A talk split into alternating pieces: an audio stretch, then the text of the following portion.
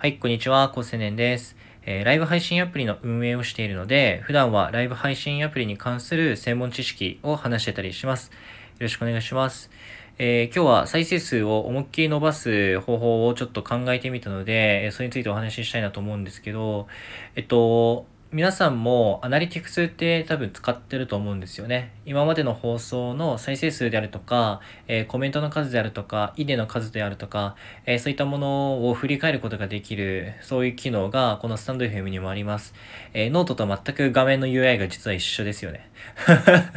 なので僕はノートの、えっとアナリティクスの画面 UI を多分模倣してるんだろうなっていうふうに勝手に予想してるんですが、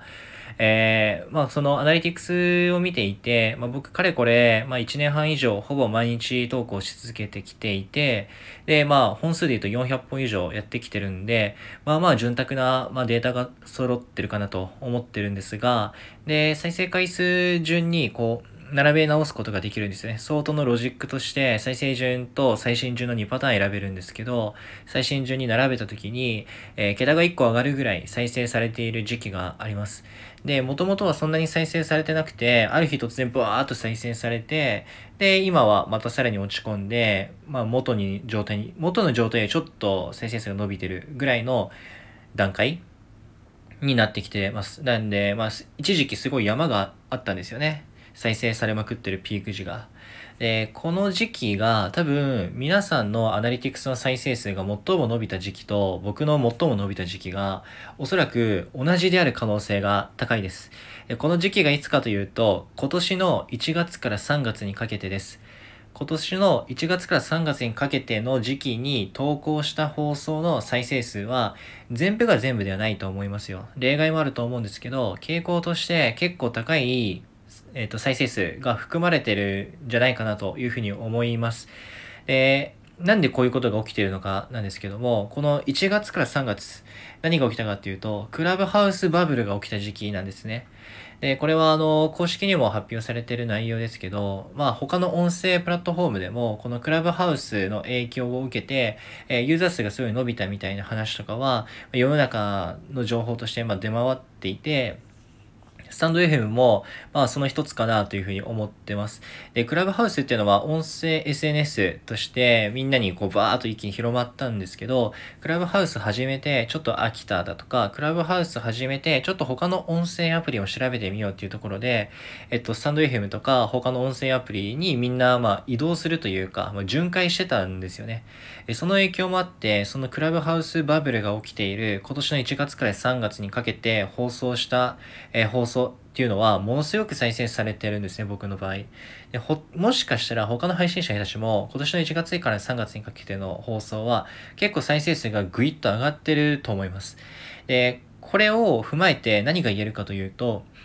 今のスタンド FM の状況からいくと再生数が思いっきり上がるのは、え外的要因であるっていうところなんですね。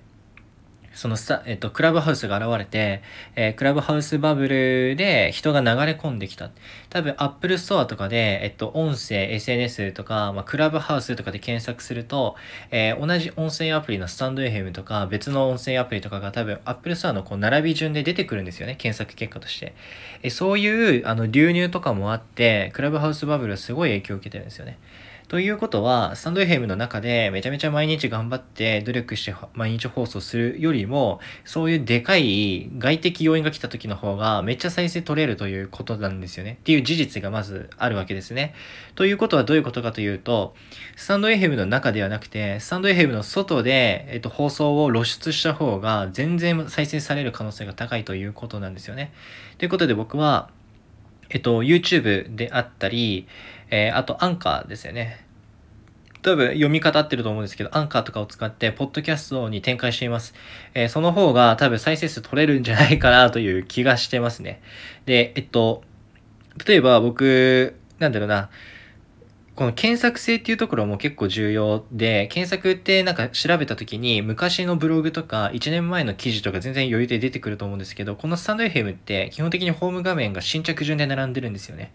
ってことは、えっと、昔のものは一切みんなのこう目に映らないということなんですよね。で、スタンド FM で、じゃあ、うん、フォロワー増やし方とかで検索するかって多分しないと思ってて、YouTube とか Google で検索するんですよね。だから僕は YouTube では、えっと、検索に引っ掛けるために今は展開しています。毎日投稿してたりします。まだ10本ぐらいですけど。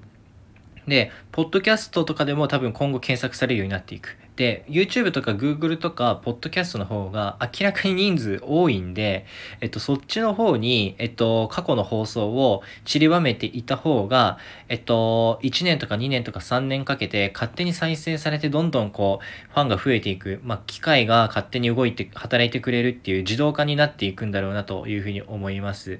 で、えっと、なんていうかな、スタンド FM は多分 Twitter の音声版なんで、昔の放送とかね、全然再生されないと思うんですよね。で、この、なんだろうな、放送をストックする、ね、昔の放送が資産になっていくっていうことこそが、えっと、積み上げをする配信者にとってのモチベーションであり、まあ、やる意義、価値だとは思うんですけど、なかなか昔のやつに、えっと、リスナーの方がたどり着けない状態っていうか、まあ、そういうスタンド FM のアプリの中での構造があるので、結構それは痛手かなとは思ってて、なんで過去放送を外に展開するっていうやり方は結構必須な気がします。というところで、まあこれは結構、まあ有益な配信なので、ちょっと音声リッチではないんですけど、あのメンバーシップの方限定に留めようかなって思ってたりします。えー、時間が経ったら音声、えっ、ー、とメンバーシップの方限定にしますかね。はい。こんな感じで、まあライブ配信アプリに関する専門知識を普段話してたりするので、よかったらの、メンバーシップ放送、一番力を入れてるやつなので、聞いてみてください。えっと、説明欄のところに、まあ、あの、全部詳細載せてるので、よかったらちょっと覗いてみてください。じゃあ、またね。